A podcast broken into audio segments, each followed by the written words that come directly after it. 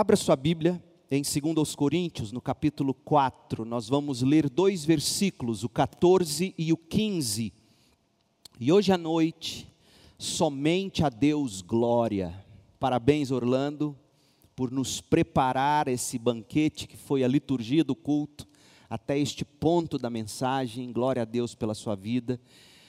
Domingo que vem pela manhã, Deus permitindo, nós encerramos a série Os Solas da Reforma Protestante e nós vamos pensar sobre somente a Bíblia, somente as Escrituras.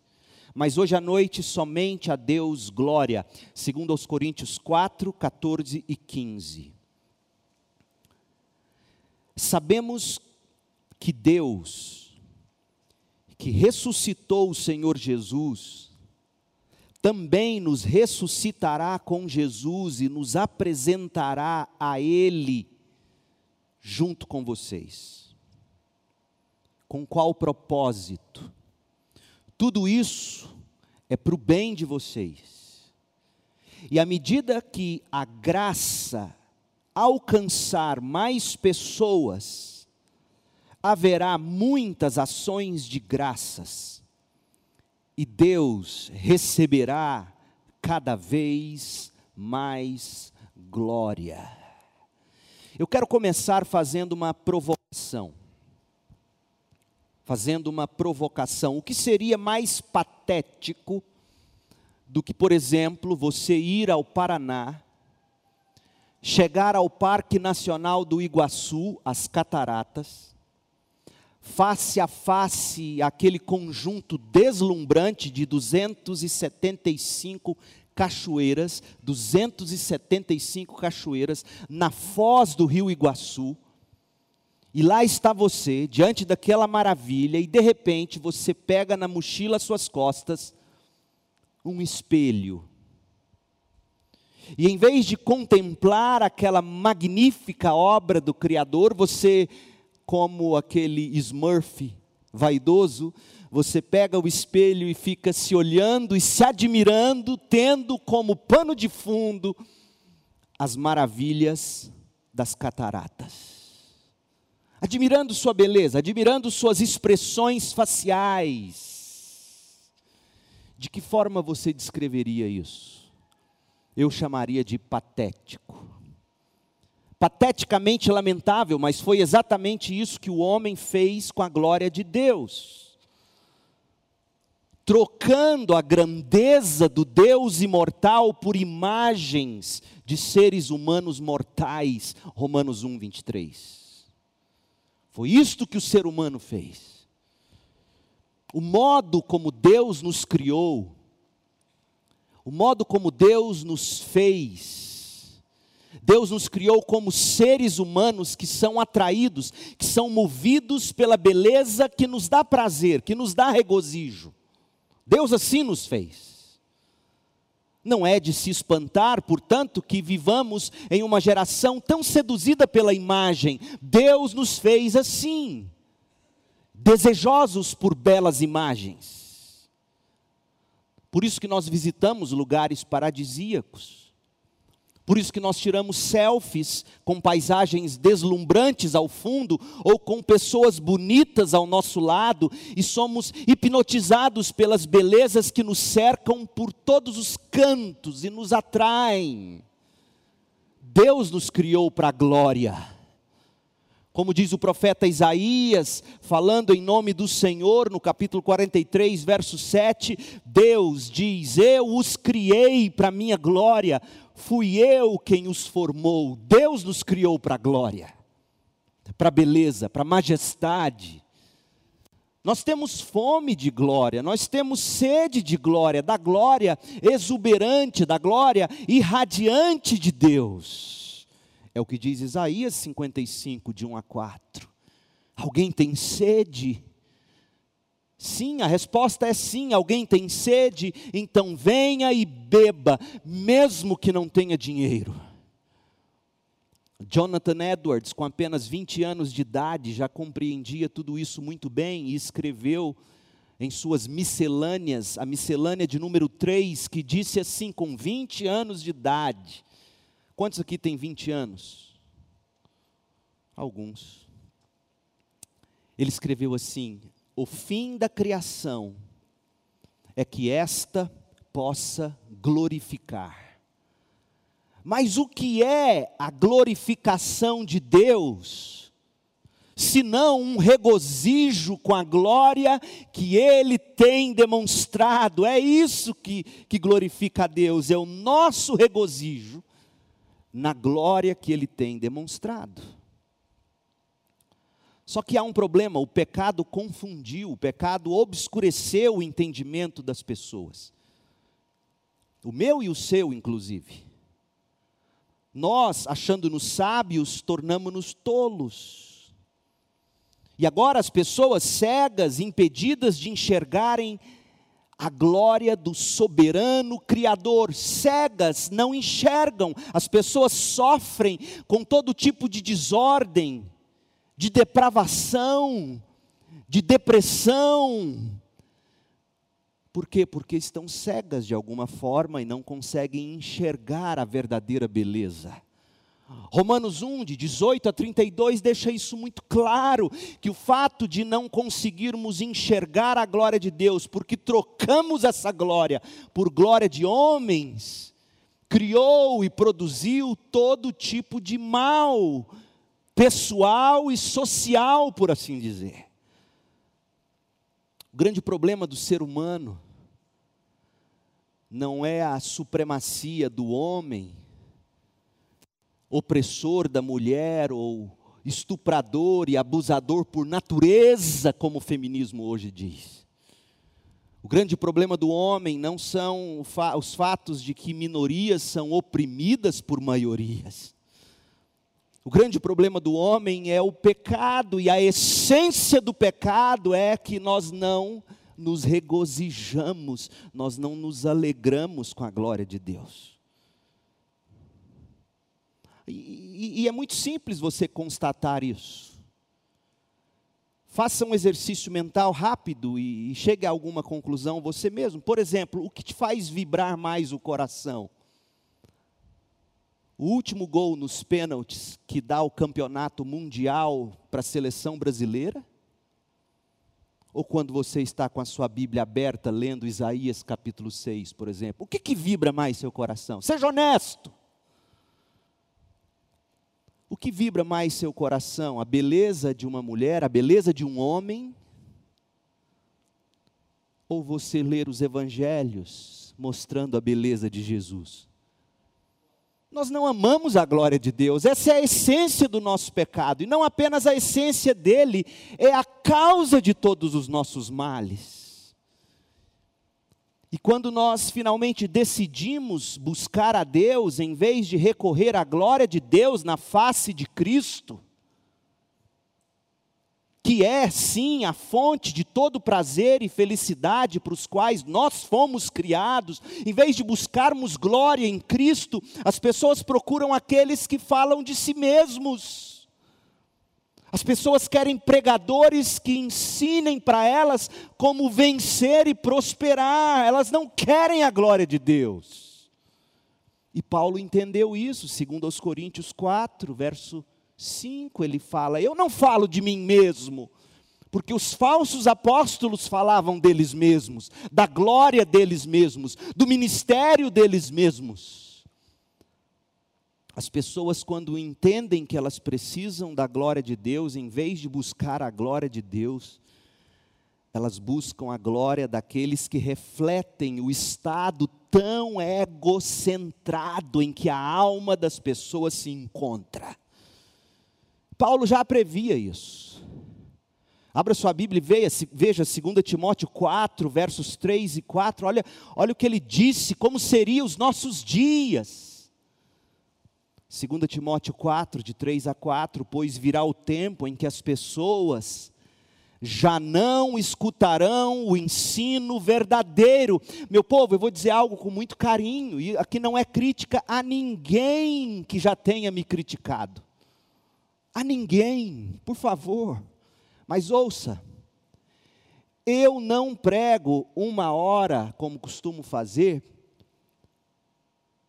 sem um propósito.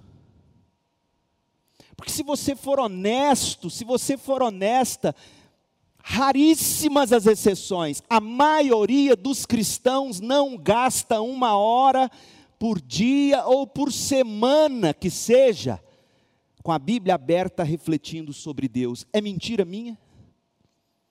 Talvez para a maioria de vocês, o único momento em que você gasta uma hora de manhã, uma hora à noite, com a Bíblia diante dos olhos, é no culto.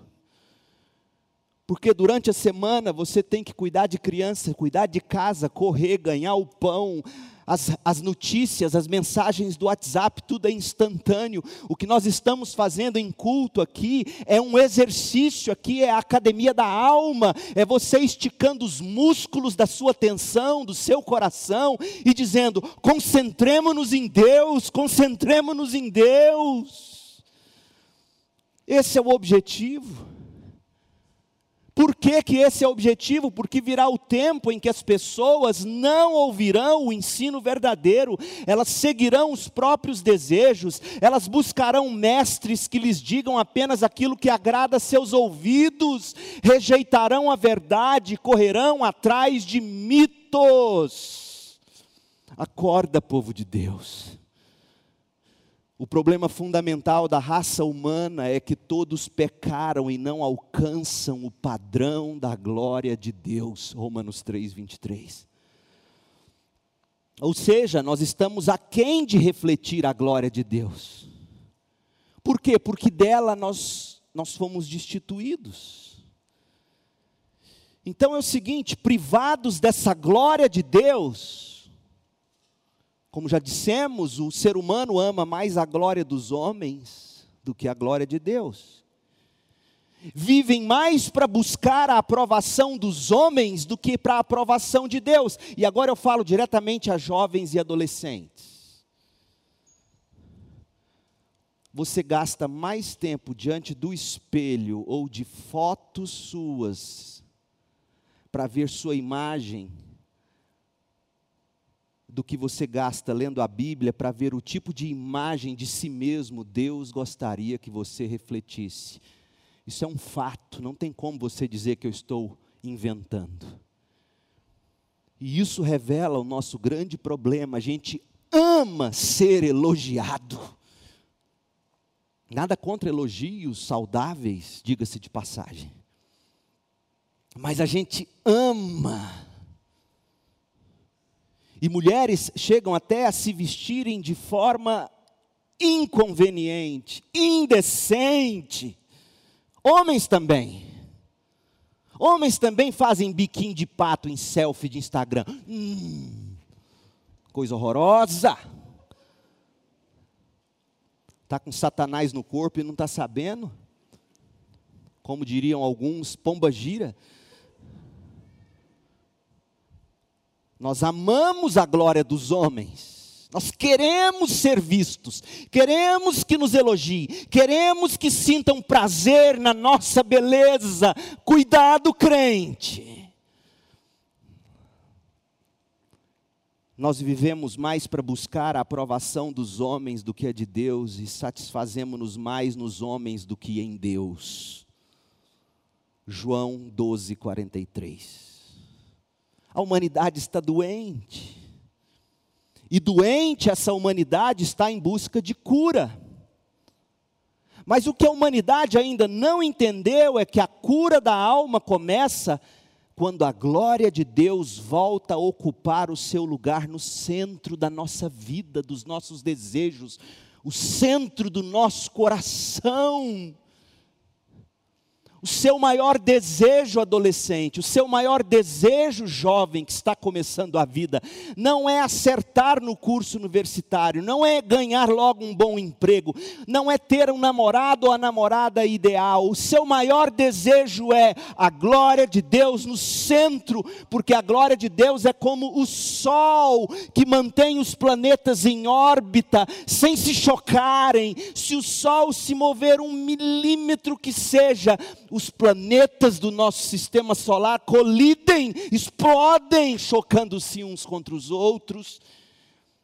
E quando a glória de Deus deixa de ser o centro, centro gravitacional da nossa alma, a gente começa a se chocar com prazeres passageiros que nos destroem.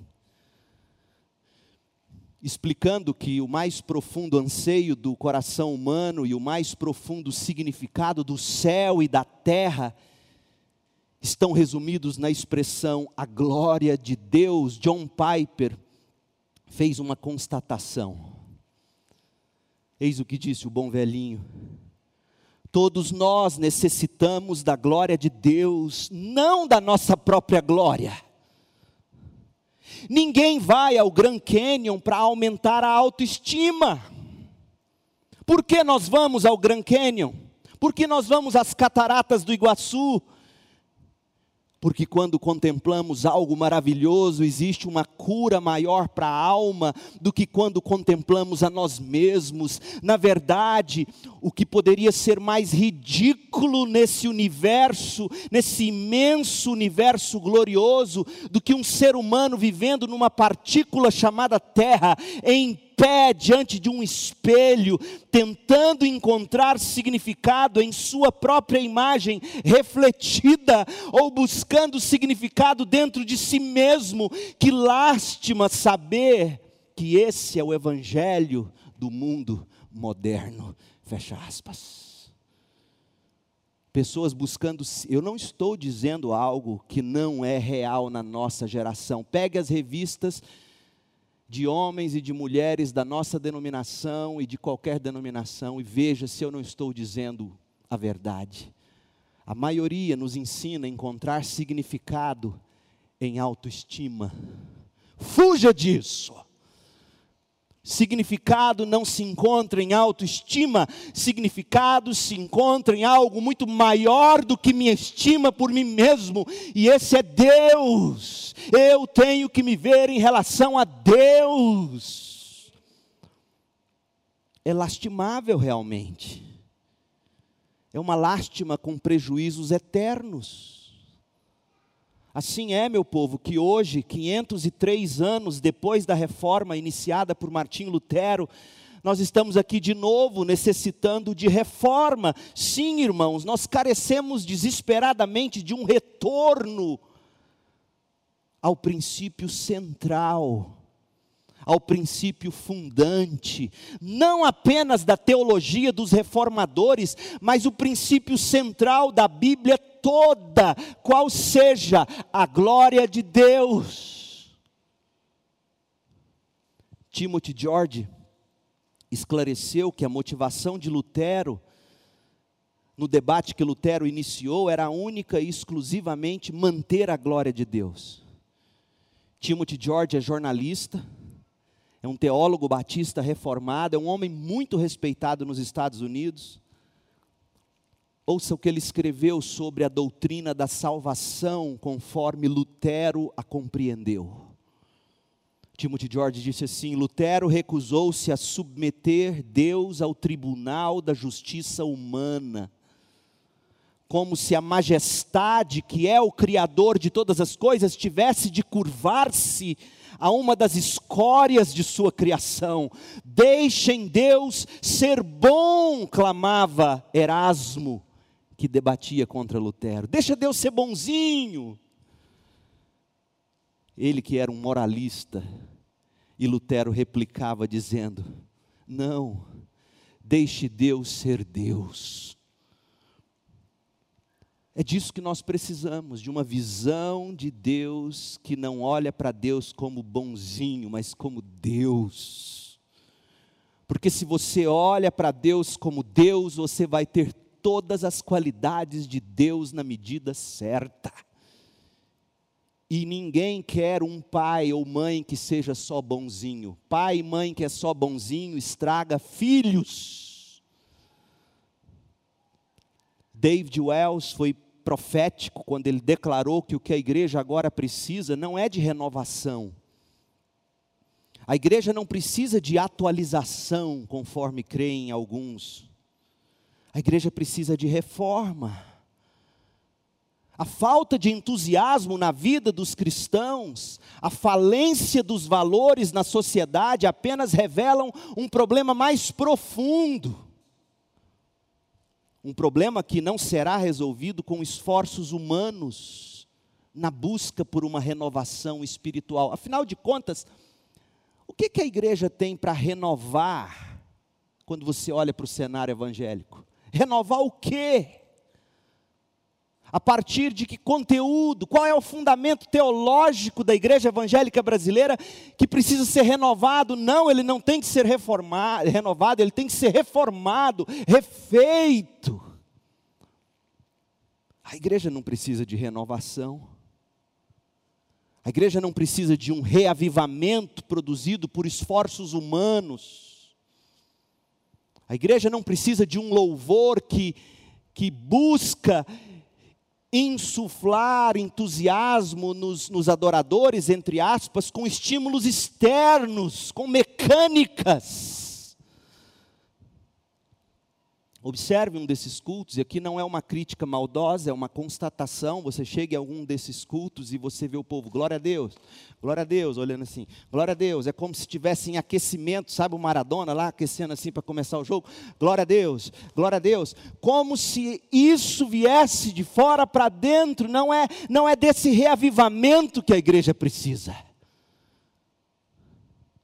reavivamento produzido por esforços humanos, reavivamento mediante aplicação de novas metodologias, reavivamento mediante cópia de modelos, entre aspas, de sucesso. Não é disso que a igreja precisa. A igreja precisa de reforma. A igreja precisa, em síntese, recuperar a visão da glória de Deus em Cristo. Porque quando a gente contempla algo que de fato capta a nossa atenção e as nossas emoções, a gente se entusiasma. Uma visão da glória de Deus vai fazer de nós um povo que evangeliza e faz discípulos, porque eu tenho algo tão glorioso aqui dentro de mim, que como uma criança boba, porque acabou de ganhar um presente, ela corre lá no amiguinho ou no papai e na mamãe e diz: Olha, olha, olha o que eu ganhei. Sabe por que, que nós não evangelizamos? Só por que, que nós não fazemos discípulos? Porque nós não estamos apaixonados com a glória de Cristo não nos encanta a ponto de dizer, eu tenho que repartir isso.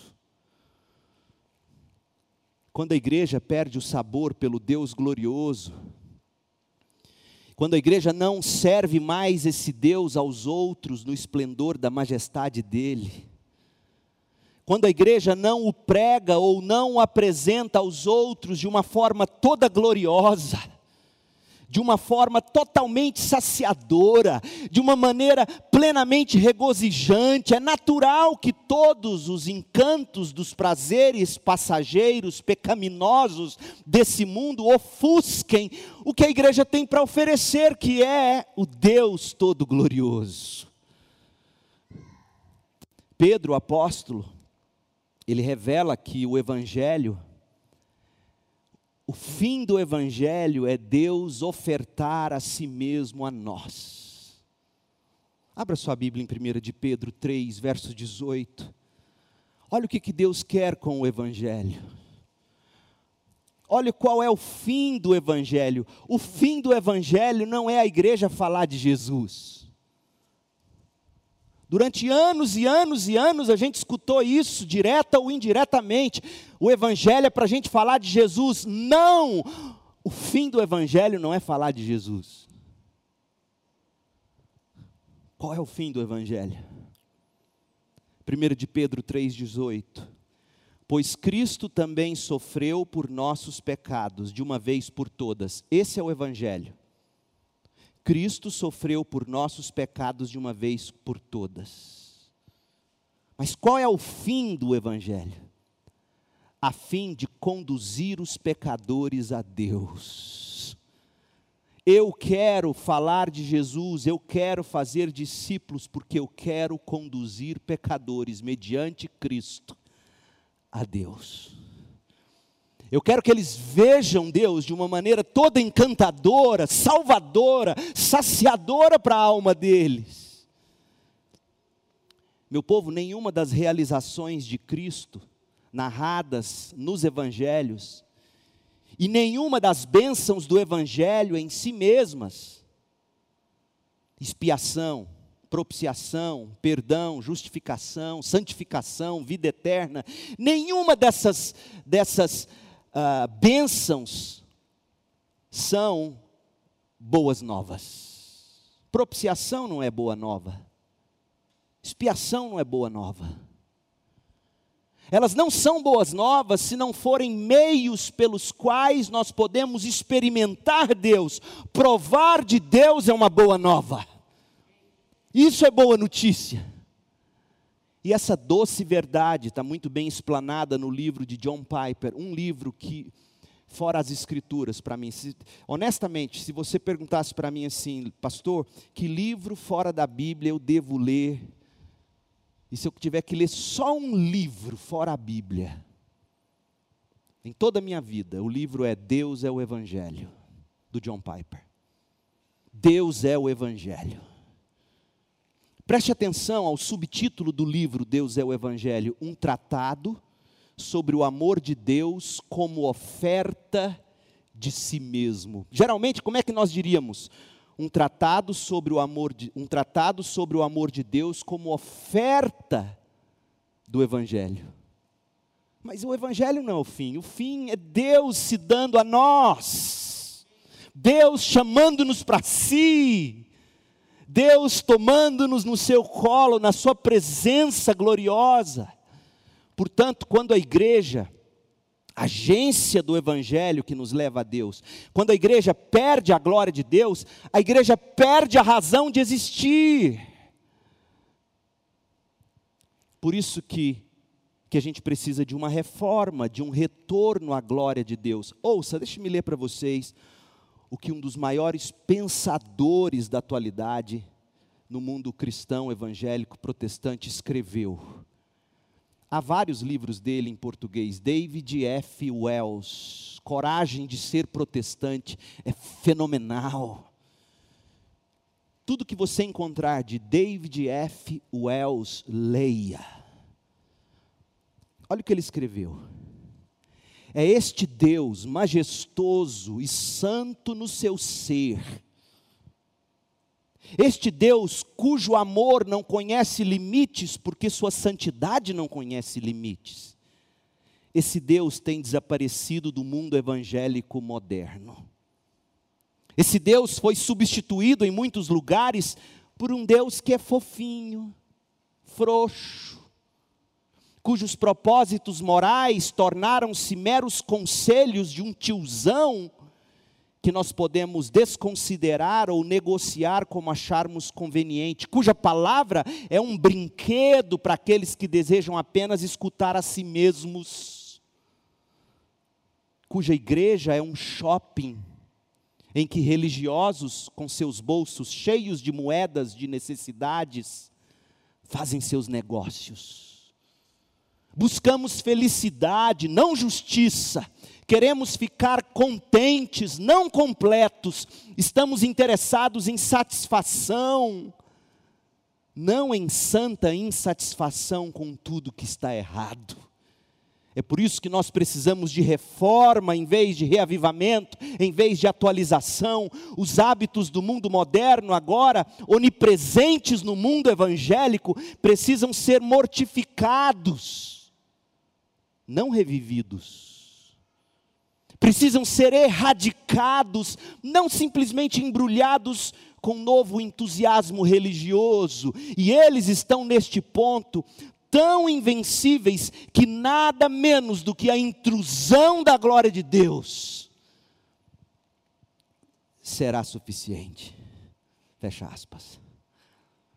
Meu povo, achando-se sábios, mas na verdade agindo como loucos, evangélicos modernos rejeitaram a glória de Deus e recorreram à glória do eu.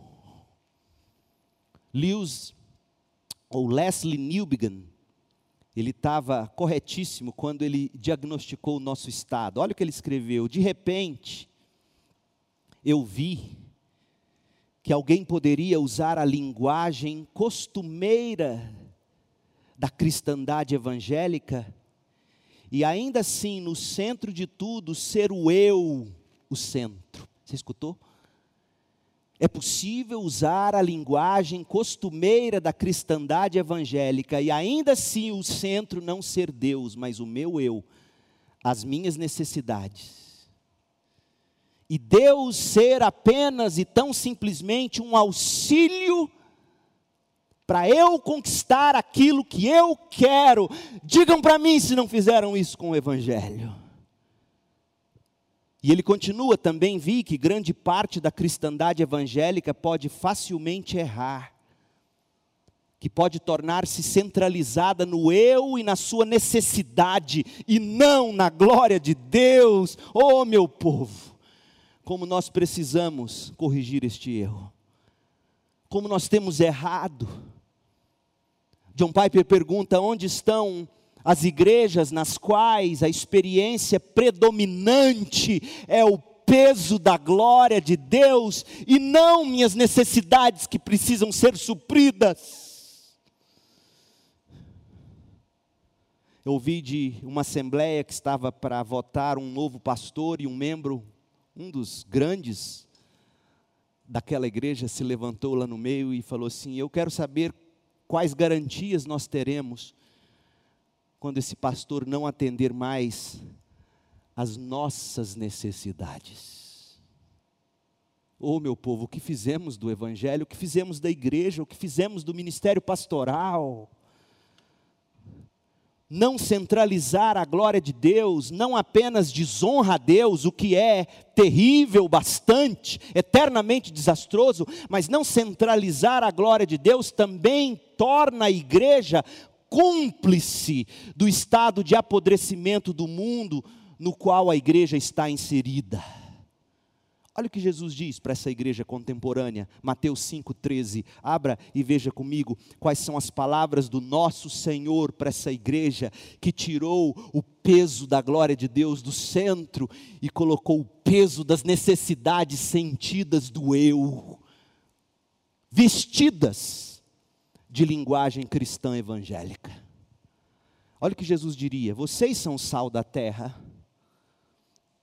mas se o sal perder o sabor, se a igreja não exaltar e não irradiar com paixão a glória de Deus na face de Cristo, se, se você perder o sabor, para que servirá essa igreja? É possível torná-lo salgado outra vez? Será jogado fora e pisado pelos homens pois já não serve para nada. Meu povo, ninguém precisa nascer de novo para ser batizado e entrar para uma igreja com o fim de, de obter prosperidade ou saúde ou uma vida melhor. Ninguém precisa nascer de novo para receber as promessas que o Evangelho que traz prosperidade oferece. Agora, para você reconhecer o seu pecado por ter abandonado o padrão da glória de Deus, para você reconhecer que o seu maior problema é que você ama mais a si mesmo do que a Deus, e se curvar em arrependimento e fé, isso sim requer um novo coração, porque ninguém gosta de ouvir que está errado. Olha o que David Wells, mais uma vez, escreveu quando ele fala da nossa cultura moribunda. Cultura moribunda porque perdeu Deus como referencial. A igreja precisa se posicionar. A igreja precisa levantar o esplendor do estandarte da glória de Deus. Olha o que ele escreveu e veja a atualidade dessas palavras. É importante você ter contato com esse tipo de texto, porque a gente pensa que só quem não é evangélico escreve de forma profunda e bonita. Tem muito evangélico bom escrevendo coisa boa. E aqui eu recomendo aos universitários: leiam esses caras. Olha o que diz. David Wells, na medida em que desapareceu nosso entendimento de nós mesmos como criaturas morais, na medida em que desapareceu esse entendimento de que somos criaturas morais que vivem diante da face de Deus, o vácuo vem agora sendo preenchido por antropologias alternativas. Essas antropologias alternativas, que não têm o referencial da glória de Deus em Cristo, contudo, não estão só no centro de nossa crise cultural, estão também no centro de nossa crise de identidade. Se nós não somos seres morais que se colocam na presença de Deus, perante a lei de Deus, quem nós somos? Olha a pergunta que ele faz, presta atenção, acorda, isso aqui é a cultura. Ele diz assim: se a nossa cultura, se eu e você nos enxergamos, não mais como seres morais, que prestam contas a um Deus Criador, que vivem na presença dEle, que devem viver diante da lei dEle, se nós não somos mais assim, quem nós somos? Sabe quem nós somos? Ele responde: Eu sou minha genética, meus genes, eu sou minha orientação sexual eu sou o meu passado, eu sou a minha autoimagem, eu sou a minha personalidade. Quantos crentes dizendo, é assim que eu sou? Pecador desgraçado. Eu sou a minha personalidade, eu sou as minhas experiências, eu sou o que tenho, eu sou o que como, eu sou o que faço, eu sou quem eu conheço. Percebe quando você não se vê mais como um ser moral diante de Deus, você se torna o seu corpo, você se torna o que você deseja. E ele continua dizendo: essa bravata ecoa com seu próprio vazio. Sumiu o pecado, mas é evidente que esta jogada dos dados não ganhou o jogo. Não só nossos dilemas pessoais se multiplicam geometricamente, como também nossa cultura se esfacela. Quanto mais atenção damos às nossas ilusões morais, às nossas ilusões espirituais, mais temos de combater as consequências. E aí o que se vê são crentes, como ele vai dizer, David Wells, crentes que em vez de resolver no amor, vão para litígios nos tribunais.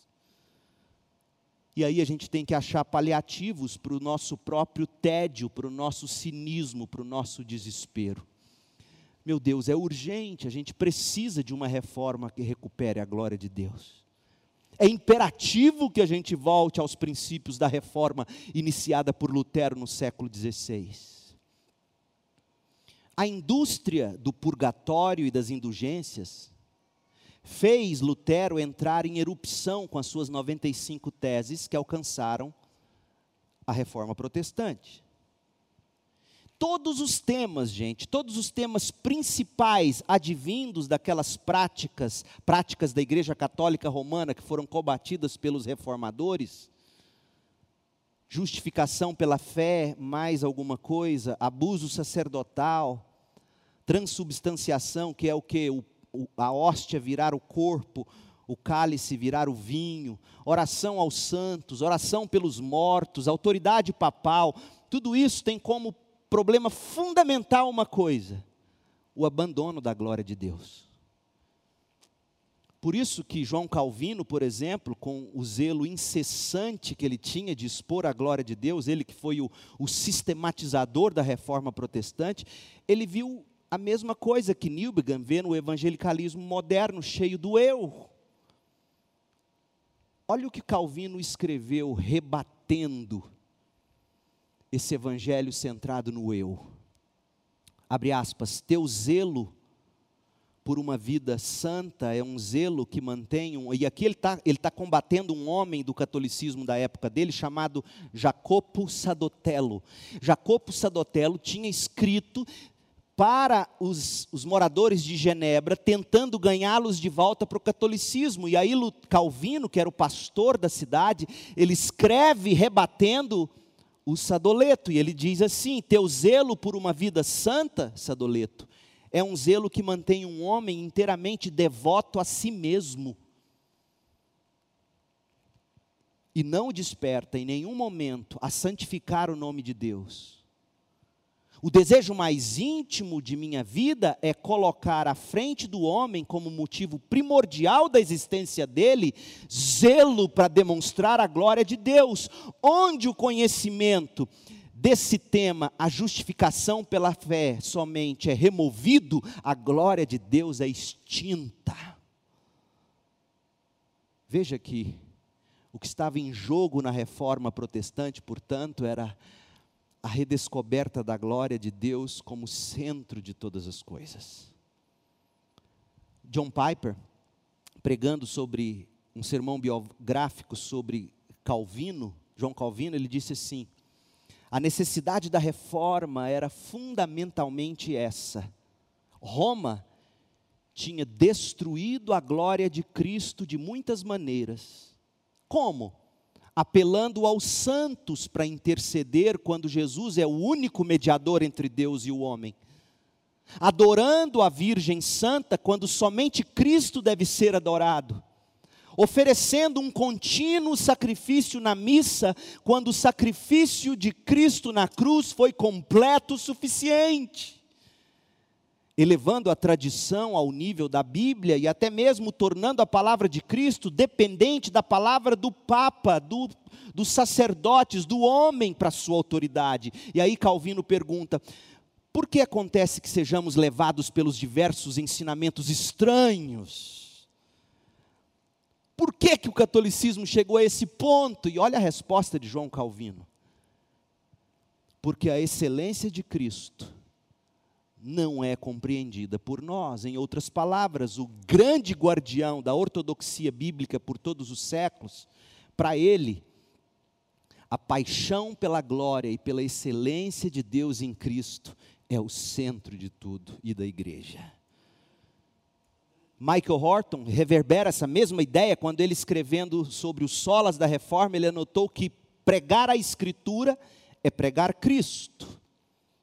Pregar Cristo é pregar a cruz.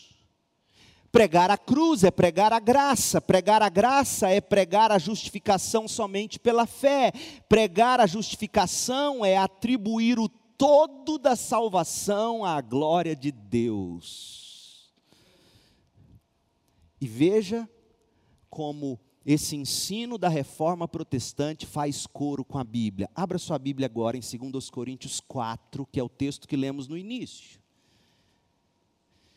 Porque todos esses homens que eu estou citando aqui, eles fazem coro com as Escrituras, eles interpretam as Escrituras, eles aplicam as Escrituras para nós, que é a nossa única fonte de autoridade. E olha o que Paulo escreveu sobre o propósito da nossa salvação, segundo os Coríntios 4:14, sabemos que Deus que ressuscitou o Senhor Jesus também nos ressuscitará com Jesus e nos apresentará a ele junto com vocês. Olha qual é o fim do evangelho, é nos levar a Deus. Por que que Deus decidiu te salvar? Para o louvor da gloriosa graça dele. E o fim disso é que você vai a Ele e eternamente se regozija pelo que Ele fez por você, levando você a Ele. E Paulo, Paulo explica isso, olha o verso 15. Tudo isso, todo o propósito do Evangelho é para o bem de vocês. E à medida que a graça alcançar você e outras pessoas através de você, à medida em que você fizer discípulos de Jesus, à medida em que a graça alcançar mais pessoas, haverá muitas ações de graças e o fim será: Deus receberá cada vez mais glória. Não é exagero, portanto, afirmar que a essência da reforma protestante foi o resgate da glória de Deus na face de Cristo. E é dessa mesma reforma que a igreja evangélica brasileira contemporânea precisa. Gente, nós jamais vamos encontrar algo tão monumental para ser estudado, e ao mesmo tempo que é tão encantador para o coração humano sedento de glória, quanto a pessoa gloriosa do nosso Deus. Não há objeto de estudo que seja mais prazeroso e profundo. Charles Spurgeon tinha 20 anos quando ele pregou um sermão intitulado A imutabilidade de Deus. 20 anos de idade. Baseado em Malaquias 3, versículo 6. Um dos filhos de Spurgeon, Spurgeon teve dois homens gêmeos. O filho dele, que depois se tornou pastor na igreja do pai, o filho dele foi quem cunhou a seguinte frase: Meu pai era o príncipe dos pregadores. Meu Deus, se um dia eu morrer e meus filhos disserem isso de mim, porque geralmente filho, ah, meu pai está lá pregando de novo. Mas o filho de Spurgeon dizia: Eu nunca consegui ouvir outro. Príncipe dos pregadores. Com 20 anos de idade, olha o que ele disse do púlpito o estudo apropriado dos eleitos de Deus é Deus. A mais alta ciência a especulação mais elevada, a filosofia mais poderosa, a psicologia mais penetrante, as quais podem capturar a atenção de um filho de Deus, é o nome, a nobreza, a pessoa, a obra, as atitudes e a existência do grande Deus a quem ele chama, o crente chama de seu Pai. Oh, meu povo, Deus graciosamente escolheu se revelar a nós. De forma geral, Deus se revelou a nós através da obra da criação, através da história da humanidade, através dos atos da humanidade. Agora, de uma forma toda especial, Deus se revelou a nós na palavra escrita, na Bíblia, a qual nos aponta, a qual se cumpre na encarnação, na vida e obra do Verbo eterno de Deus Jesus Cristo. E apesar de, de não ter falado exaustivamente sobre si mesmo, o Senhor Deus falou bastante a nós, suas criaturas, homens e mulheres criados à sua imagem conforme a sua semelhança.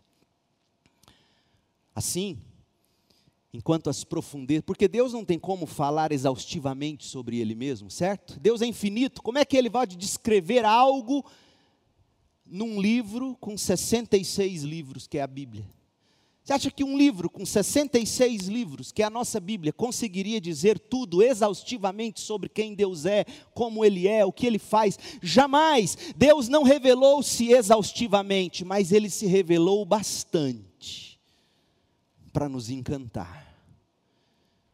Enquanto as profundezas de Deus e de Sua glória permanecerão eternamente fora da absorção da nossa imaginação e do nosso coração, não pense você que ao chegar no céu você vai compreender Deus, pum.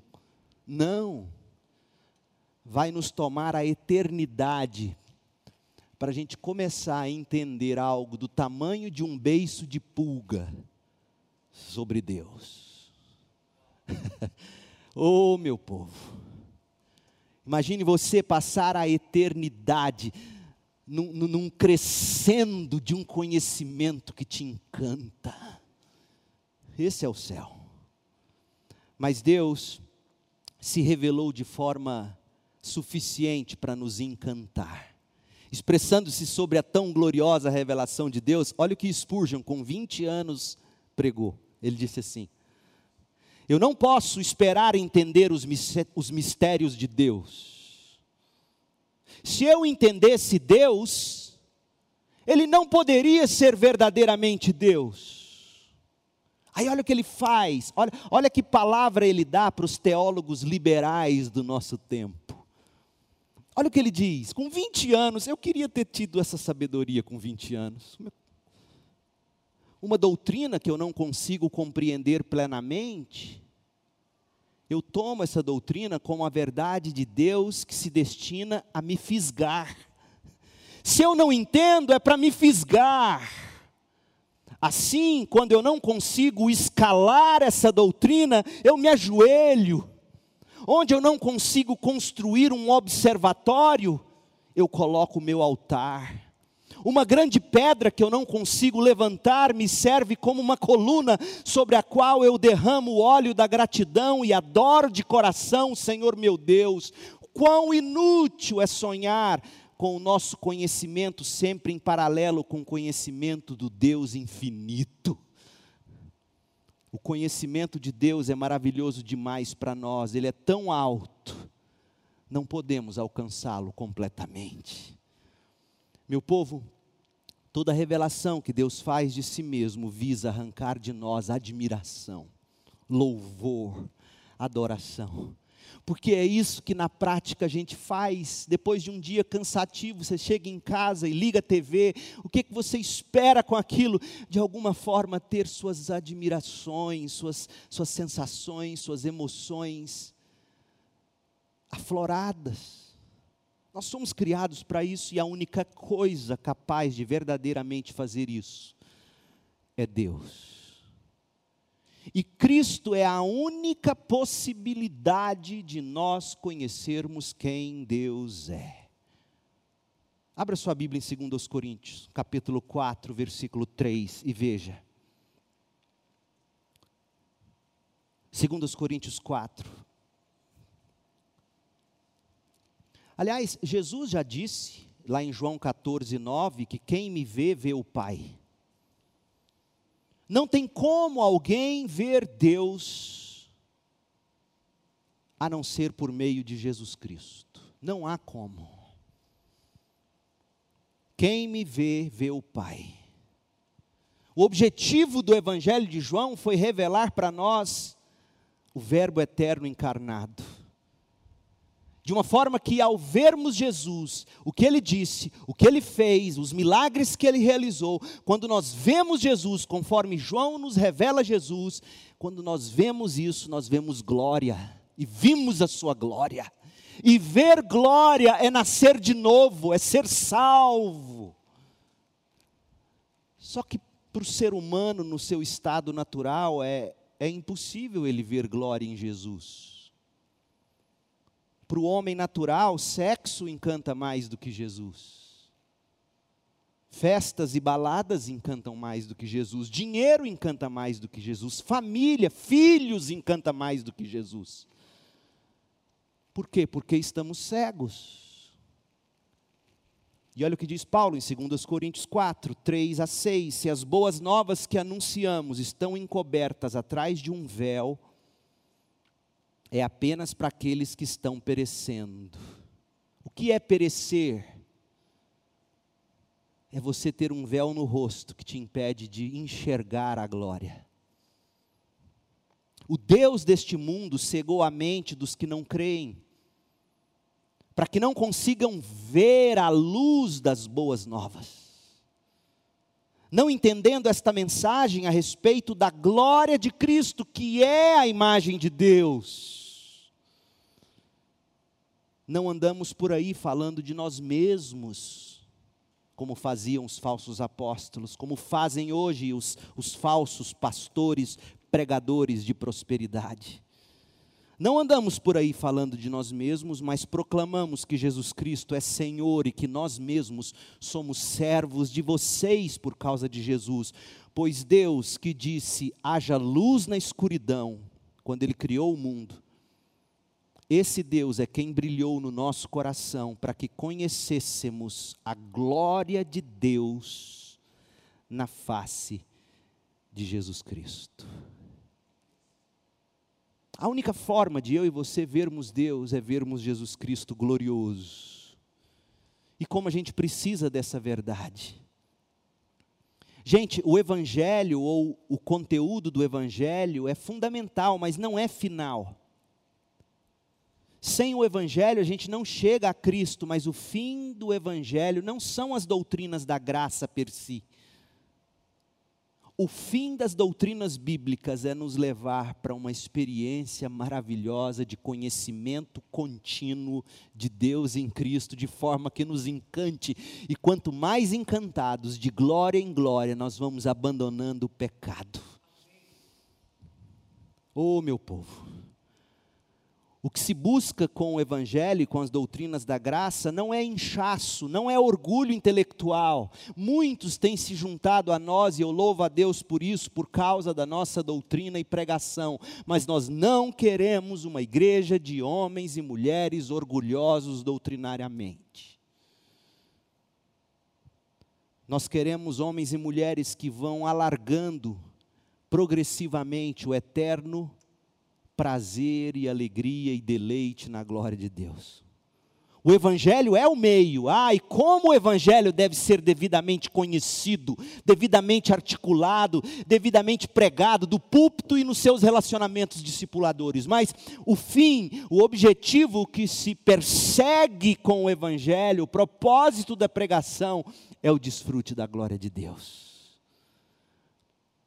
A glória de Deus no rosto de Jesus é o fundo de todas as coisas, é o fim de todas as coisas. O puritano John Owen entendeu isso. John Owen estava prestes a morrer, 1684, 1680, 84, século 17. E ele se decidiu que ele escreveria seu último livro como na forma de cartas ou pregações para a igreja dele, mas que também o preparasse para morrer e ver o Cristo dele. Olha que jeito de morrer. Quando a Covid me pegou, eu comecei a pensar nisso. Falei, o que, que eu vou escrever se eu ficar ruim? Me preparando para ver meu Jesus. Olha o que ele disse. Todas as comunicações do ser divino e infinita plenitude de Deus no céu para os santos glorificados estão e são através de Jesus Cristo. Ou seja, Deus se comunica a nós através de Jesus. Ele deve ser para sempre o meio de comunicação entre Deus e a igreja, mesmo lá na glória. Todas as coisas estão reunidas num só, em Cristo, tanto as coisas do céu como as coisas da terra. O seu ser está em imediata dependência de Deus, esta ordem nunca será dissolvida, e destas comunicações de Deus através de Cristo depende inteiramente a nossa continuação em um estado de bem-aventurança e glória. Qual é o estado de bem-aventurança e glória do crente? É ele enxergar Deus em Jesus e se deleitar. Você se lembra quando você começou a namorar com a mulher da sua vida, com o homem da sua vida? Como é que você se sentia. Era prazer em estar junto, deve ser ainda, tá? Mas no início, querendo ou não, era diferente. Mas o, o, o, o que, que a gente aprende com essa palavra de John Owen? A gente tem que se encantar com o que Deus comunica de si mesmo a nós em Jesus. É destas comunicações que dependem o nosso estado de bem-aventurança e glória. Nós não seremos mais autossubsistentes lá na glória do que agora nós somos na natureza ou graça. Sobre a revelação da glória de Deus em Cristo, olha o que Paulo escreveu mais uma vez, 2 Coríntios 4, 6. Pois Deus que disse: haja luz na escuridão, é quem brilhou no nosso coração para que conhecêssemos a glória de Deus na face de Jesus Cristo. O apóstolo Paulo diria aqui para nós hoje à noite, se ele estivesse aqui, o Evangelho nada mais é do que o resplendor da luz da glória de Cristo, o qual é a imagem de Deus. Então, a partir desses e de outros textos de João, de Paulo, John Owen se expressou dizendo assim: na pessoa divina absolutamente considerada de Cristo. Cristo é a imagem essencial de Deus. Então, quando você estiver lendo o Novo Testamento, especialmente os Evangelhos, e você estiver vendo sobre Jesus, lembre-se, você está lendo a narrativa inspirada mais fidedigna que há, revelando para nós Deus em Jesus Cristo. Isso tem que te encantar mais do que um lançamento da Marvel ou da DC Comics, meu Deus do céu. Você tem que ler os evangelhos dizendo: Senhor, dá-me encanto. Aqui é Deus, aqui é Deus, aqui é a descrição de Deus em Cristo. Eu quero me deleitar, eu quero me empolgar, eu quero me entusiasmar, eu quero me regozijar. É assim que o crente lê as Escrituras. O que é a glória de Deus? O que é a glória? Isaías nos ajuda a entender. Santo, santo, santo é o Senhor dos exércitos. Toda a terra está cheia da sua santidade. É assim que diz o profeta? Não. Interessante. Santo, santo, santo é o Senhor dos exércitos. Toda a terra está cheia da glória. Daí se deduz que glória são as qualidades de Deus. Então imagine a glória de Deus como um diamante, cheio de pontas de brilhante. A glória de Deus é esse diamante inteiro com infinitas pontas, mas quando você observa uma só delas, a santidade de Deus, o amor de Deus, a justiça de Deus, a bondade de Deus, a imutabilidade de Deus, cada aspecto desse é um raio de luz da glória de Deus. Então, glória de Deus é você enxergar quem Deus é em essência. Então, para você enxergar glória, você tem que ler a Bíblia querendo dizer o seguinte: essa passagem que eu estou lendo, o que, que ela revela para mim? Qual é a ponta do diamante aqui sobre Deus? Que, qual atributo, qual qualidade? O que eu aprendo de Deus sobre esse texto? Você não está em busca de saber como José do Egito foi vencedor, pelo amor de Deus. É como ir assistir um DC Comics querendo ver Mazarop. Você não lembra quem era Mazarop? Eram os heróis dos seus avós. É dele a famosa frase teológica que diz: se porco, se grito adiantasse, porco não morria. É muito melhor que DC Comics. Mas tem muito crente lendo a Bíblia, sim, querendo ver José, querendo ver Jacu, querendo, sabe? É um bando de Jacu. Eu não quero ver Jacó, eu não quero ver José, eu quero ver o Deus deles.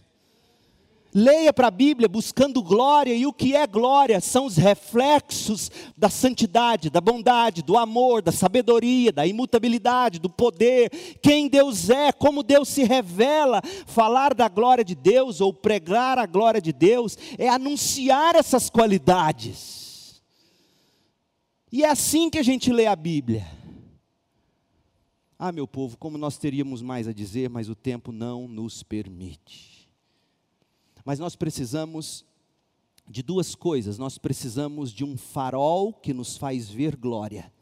E nós já vimos ao longo dessa série, esse farol é o novo nascimento, é o Espírito de Cristo. E nós precisamos de um fundamento sobre qual nos colocarmos em pé. E esse fundamento é a obra de Cristo. Então, permita-me concluir fazendo algumas aplicações rápidas. Primeira, queira ler a Bíblia com os olhos em Cristo.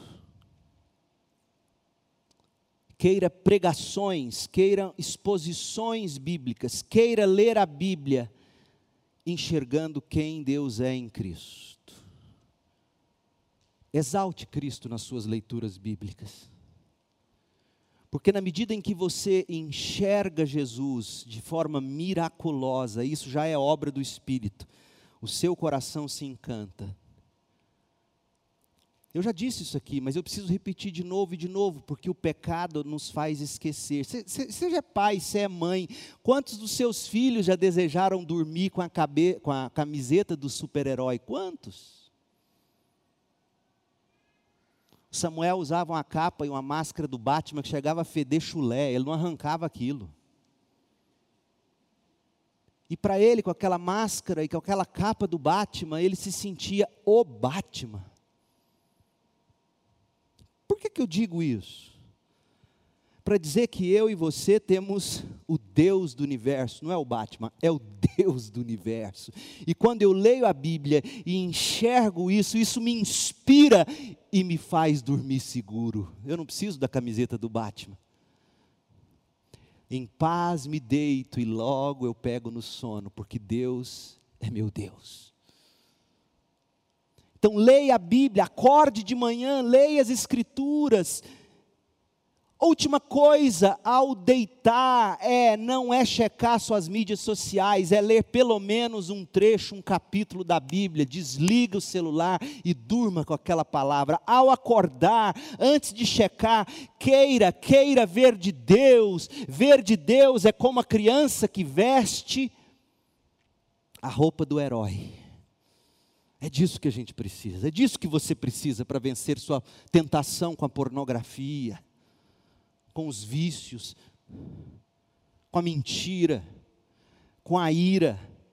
As obras da carne serão vencidas pelo Espírito na medida em que você, lendo a Bíblia, enxergar aspectos da glória de Deus, se encantar por eles, e aí de glória em glória você vai sendo transformada, transformado. Ache conforto em Cristo. É a segunda aplicação. Eu mandei para vocês, eu não sei se vocês viram, quem é da igreja e, e, e, me tem nos contatos e me mandou um oi, você está na minha lista de transmissão. E eu mandei um PDF de um livro pequenininho do J.C. Riley chamado Doença. Nos meus dias de Covid, eu li aquele livreto duas vezes. Doença. Leia esse livro, mastiga esse livro. São vinte e poucas páginas apenas. Fundamental para você entender que é em Cristo que você encontra conforto. John Owen escreveu assim no prefácio desse livro que eu contei para vocês: se quisermos morrer alegremente, devemos pensar em como Deus nos chamará do túmulo na ressurreição. Olha que coisa! Então, pelo seu grandioso poder, Deus não apenas nos restaurará a glória de Adão e Eva na criação, como também nos acrescentará ricas bênçãos além da nossa imaginação. Devemos também nos lembrar que, apesar do corpo e da alma do nosso glorioso Salvador terem sido separados na morte, a semelhança que os nossos também serão, nosso Salvador agora possui grande glória. O seu exemplo pode nos dar esperança. Busque esperança em Cristo.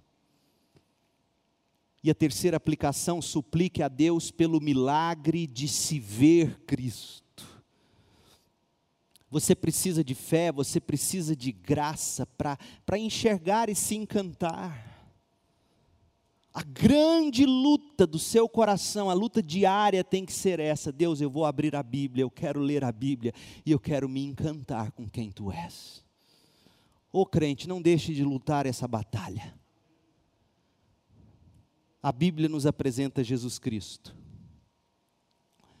E a essa altura, você e eu, terminando o ano, você já deveria estar pensando num plano de leitura bíblica para o ano que vem. E eu encerro com essa citação de um grande autor batista Geoffrey Thomas sobre a leitura da Bíblia. E eu quero que você preste atenção, é lindo esse texto. Depois eu vou mandar ele no WhatsApp para vocês, mas ouça.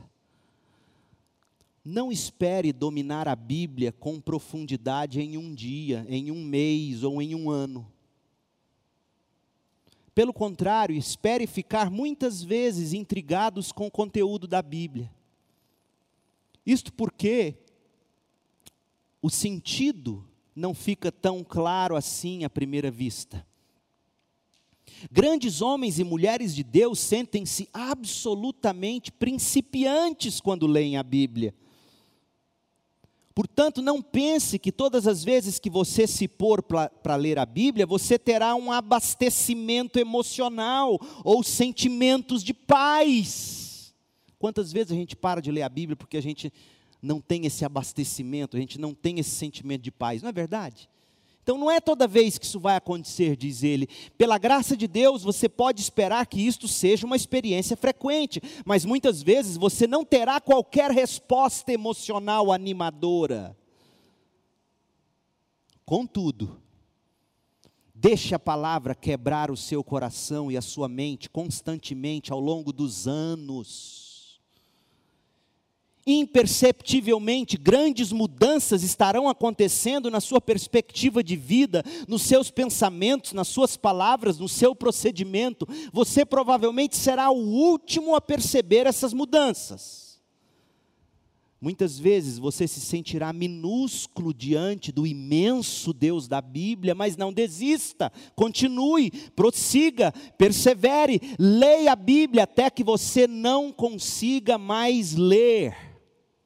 Leia até você não precisar mais de ler, pois quando seus olhos se fecharem pela última vez nesta vida e nunca mais conseguirem ler a palavra de Deus na Escritura, você haverá de abrir os olhos diante da palavra de Deus encarnada, o mesmo Jesus da Bíblia, aquele que você conhecia de tantos anos por causa de suas leituras diárias, estará diante de você para recebê-lo em seu reino eterno eterno, ele não lhe será estranho. Oh, meu povo, leia a Bíblia para Jesus não ser um estranho. Veja a glória de Deus em Jesus.